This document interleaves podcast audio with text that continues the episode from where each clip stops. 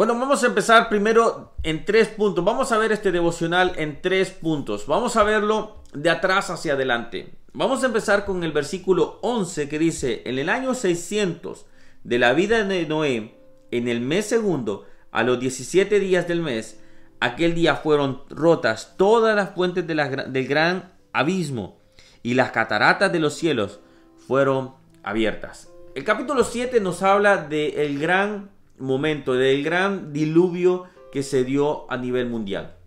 Y acá quiero sacar mi primer apunte. El, diluvio no fue a nivel eh, territorial en un solo sector, fue a nivel mundial.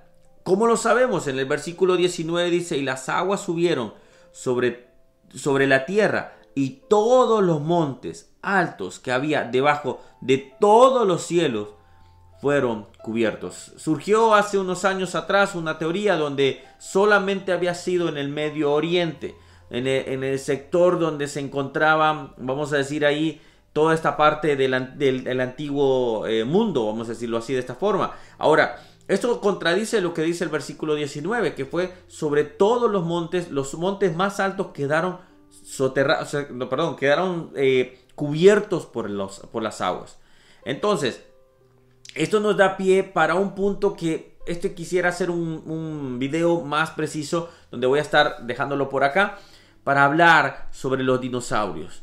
Y este es un tema que han preguntado mucha gente, y es dónde y cómo ubicamos los dinosaurios en la Biblia. Y acá nos habla, por ejemplo, de que murieron muchos animales, murieron muchos eh, animales que no entraron en el arca. Ahora bien, en este punto podemos también verlo de esta manera.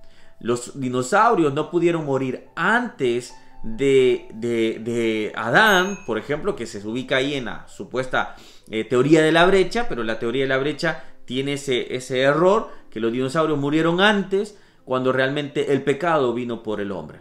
Entonces, para que podamos analizar, en este gran cataclismo murieron muchos animales, murieron animales que se había eh, corrompido obviamente hasta ellos mismos y que se había eh, deshecho esa perfección que Dios había creado. Ahora, el punto acá, después voy a decir, voy a dejar este, este análisis, este, este video para poder conversarlo un poco mejor con todos ustedes. Pero el punto es que el diluvio fue real. El diluvio se dio a nivel mundial y nosotros lo estamos viendo acá en la Biblia y es un evento que cambió todo el sistema, cambió toda la figura, vamos a decir, de la tierra, cambió todo eh, el ecosistema prácticamente. Ahora, el punto es que nosotros nos vamos a ahora ver de esta manera. Vuelvo a decir, esto lo voy a dejar, déjame tus comentarios también, me gustaría conocer tu opinión, pero vamos a dejarlo también para eh, yo, por ejemplo, hacer un análisis más profundo sobre este tema. Ahora vamos a ver. El segundo punto, ¿cuánto midió el arca? Que acá es otro tema que nosotros debemos tener presente. El arca dice que en el versículo 15 del capítulo 6 dice, y de esta manera la harás de 300 codos de, longitud del arca, de 50 codos su anchura y de 30 codos su altura. Para que tengamos números más ah, contemporáneos, de 300 codos serían 150 a 160 metros. Así que imagínense el largo que tenía este, este gran barco. 2. El ancho sería de 25 metros. Y el alto de 15 metros. 15 metros acá serían podríamos decir hablar de un edificio de tres plantas. Entonces vemos que no es un barquito, no es eh, algo sencillo, no es como se dibuja muchas veces, y acá dejo un dibujo de, de un barquito de, con las, los animalitos, era un barco muy grande, era un barco que salvaba a todas esas especies y a la familia de Noé. Ahora, esto es importante para que los maestros tengamos el cuidado de no enseñar a nuestros niños de no enseñar a las personas, o nosotros los pastores también, a enseñar a las personas que era un barquito, que era una balsita, no, era un barco impresionante.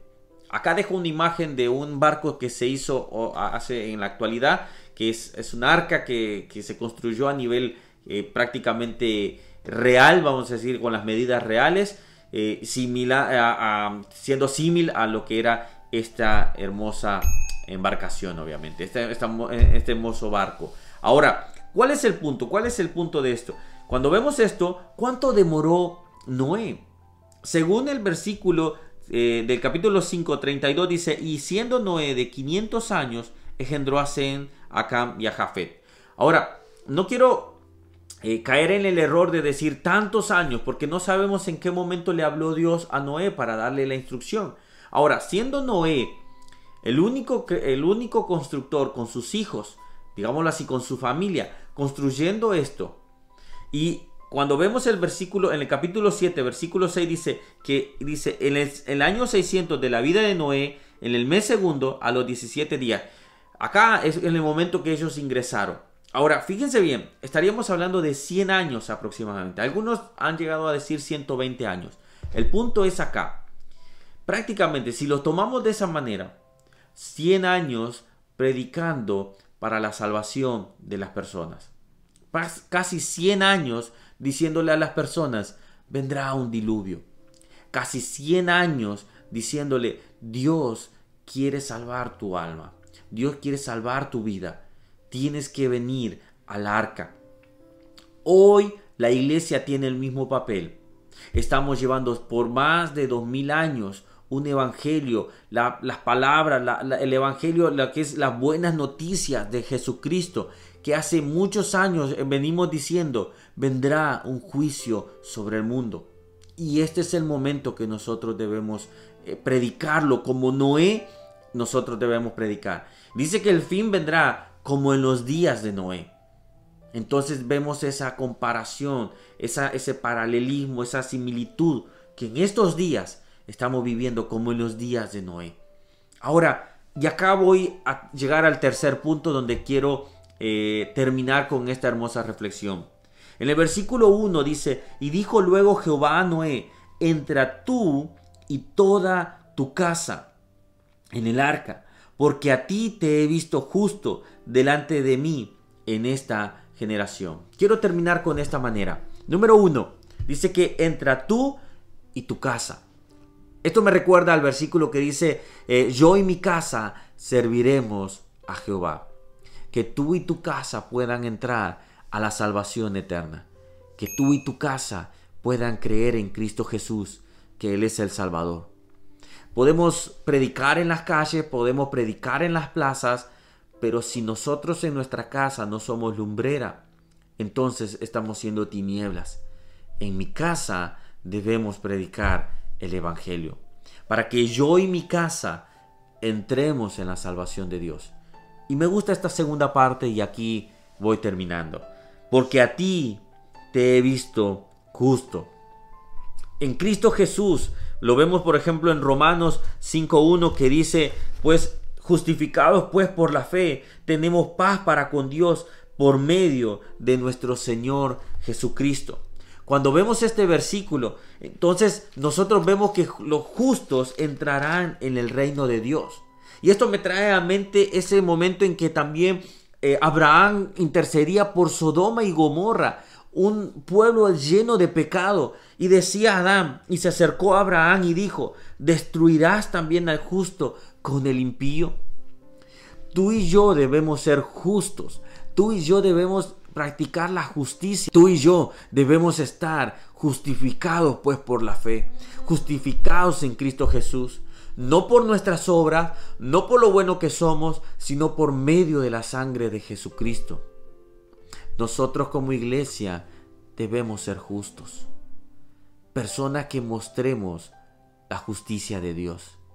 Quiero dejarte con esta pregunta.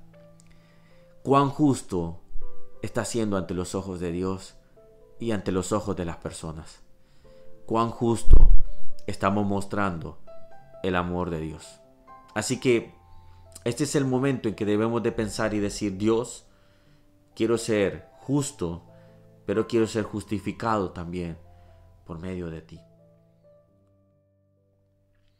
Gracias por acompañarme en este devocional. Se me fue un poco más largo de lo que pensaba, pero creo que estamos aprendiendo, creo que es el momento que debemos invertir estos 10 minutos de poder conocernos, poder conocer la palabra de Dios y darnos cuenta que en ella tenemos respuesta, pero también tenemos desafío.